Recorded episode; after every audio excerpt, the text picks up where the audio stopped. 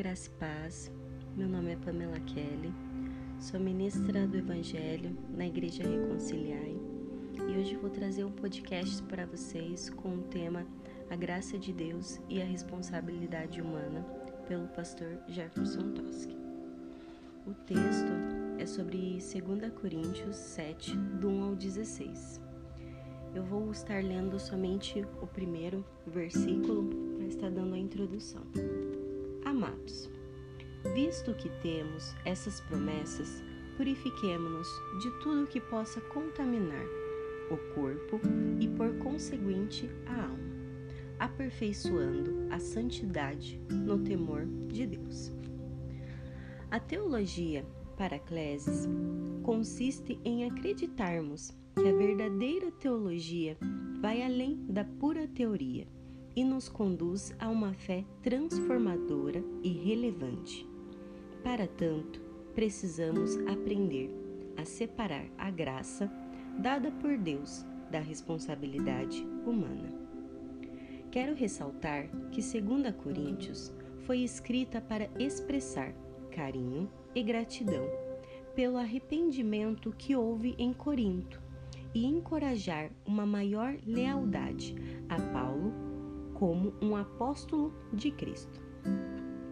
O capítulo começa falando das promessas de Deus e os papéis ativos que devemos ter diante disso, ou seja, devemos nos aperfeiçoar sempre e buscar a santidade.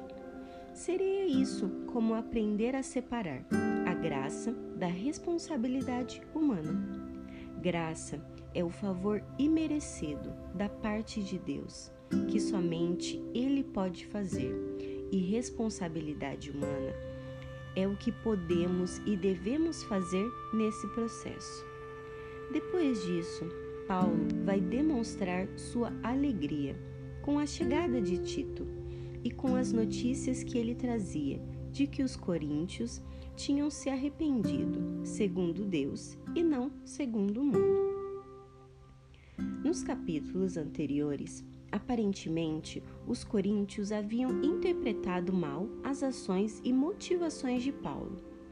Ele começou a carta com uma explicação de algumas coisas que haviam acontecido desde que, a, que as havia visto pela última vez. Desde o capítulo 2 ao 6, Paulo descreve a sua ansiedade com relação à igreja de Corinto e o seu desapontamento por não ter encontrado Tito em Troade, pois era caminho para Corinto. No capítulo 6, a partir do verso 14 até o versículo até o capítulo 7, verso 4, Paulo vai falar da necessidade de separação das influências pagãs que o cercavam. A intenção de Paulo era bem simples. Uma vez que temos tais promessas, deveríamos, portanto, purificarmos-nos a nós mesmos de todo tipo de contaminação, quer do corpo, quer do espírito. Isso implica um papel relevante e vigoroso que os crentes precisam ter em sua santificação. Alguns pecados, como o vício do alcoolismo, por exemplo, corrompem o nosso corpo, enquanto outros, como a amargura, falta de perdão ou inveja, corrompem nosso espírito. Ambos precisam ser eliminados por meio de uma purificação. Tanto Paulo recomenda a purificação como também o aperfeiçoamento da santidade no, nos termos de Deus. Volto a enfatizar que isso exige de vocês um papel ativo em santificação. Precisamos entender e saber separar a graça da responsabilidade humana. Em 2 Coríntios 7:1, amados, visto que temos essas promessas, purifiquemo-nos de tudo o que possa contaminar o corpo e, por conseguinte, a alma, aperfeiçoando a santidade no temor de Deus. A graça seria as promessas de Deus e a responsabilidade humana purifiquemo-nos de tudo que possa contaminar o corpo e, por conseguinte, a alma, aperfeiçoando a santidade no temor de Deus.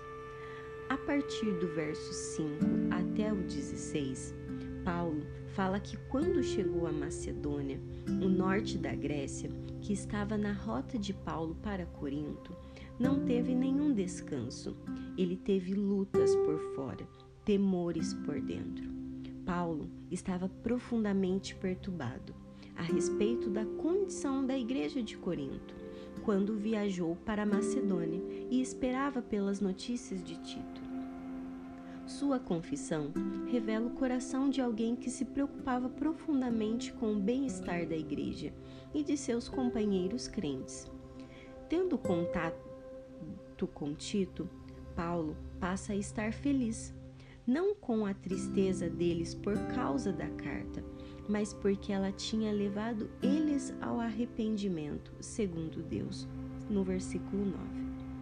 Segundo Coríntios 7:9, agora, no entanto, me alegro, não porque fostes contristados, mas porque o efeito da tristeza vos levou ao arrependimento. Porquanto, segundo a vontade de Deus, é que fostes entristecidos, a fim de que não sofreis prejuízos algum por nossa causa. Quando o pecado está presente na vida de um cristão, Deus não quer que ele negue isso, mas que se arrependa sinceramente e sinta grande tristeza por tê-lo cometido. Esta é a nossa responsabilidade diante da graça que recebemos. A tristeza, segundo Deus, nos leva ao arrependimento. Isso é bom e sadio para o espírito e corpo deixar o pecado, que inclui uma sincera decisão de esquecer um pecado específico ou pecados e a começar a obedecer a Deus.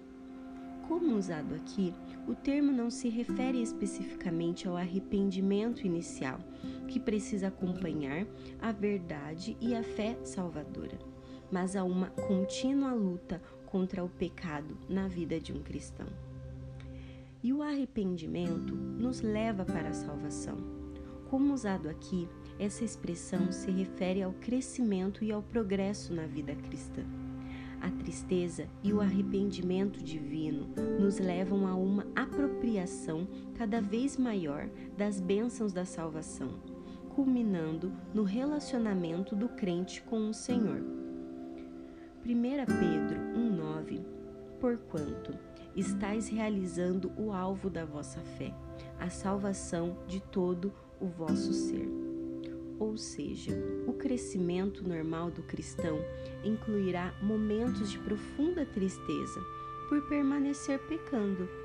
Já a tristeza, segundo o mundo, nos leva à morte. A tristeza, segundo Deus, nos leva ao arrependimento e depois à salvação. Os coríntios haviam respondido à carta severa, trazido por Tito, exatamente como Paulo havia esperado que eles respondessem. A resposta deles demonstrou que eles estavam prontos para seguir a liderança e a autoridade apostólica de Paulo, satisfazendo suas esperanças quanto à carta que ele havia enviado.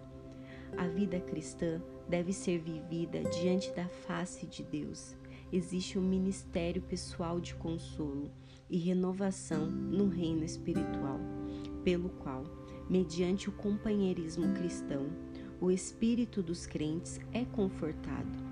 Tito sentiu esse consolo em Corinto. Aparentemente, mesmo antes de Tito chegar com a carta severa de Paulo, o Espírito Santo havia trabalhado o arrependimento na igreja de Corinto com relação à conduta de seus membros durante a breve visita de Paulo. Vemos nos discursos de Paulo suas preocupações e angústias com o corpo de Cristo e como ele procurava administrar todas as coisas de forma a dar glórias a Deus. Amados, como Paulo, tenhamos a mesma disposição e vamos pregar a palavra de Deus enquanto ainda é possível. Muitas almas serão salvas pela nossa pregação. mesmo que sejamos contristados pela mensagem da cruz, devemos seguir o que aprendemos de forma a sermos transformados pelo discurso de nossas vidas. Graças a Deus, recebemos a graça, mas isso não isenta nossas responsabilidades. Temos a teologia, uma boa teologia, mas de nada adianta aprendermos e não praticarmos.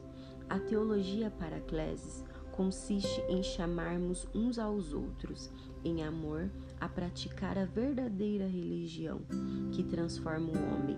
Não o conforta com o pecado, mas o muda. Ela é fundamentada na súplica por mudança, num conselho urgente para que você se arrependa. É um incentivo para que você comece a praticar as ordenanças de nosso Senhor Jesus Cristo.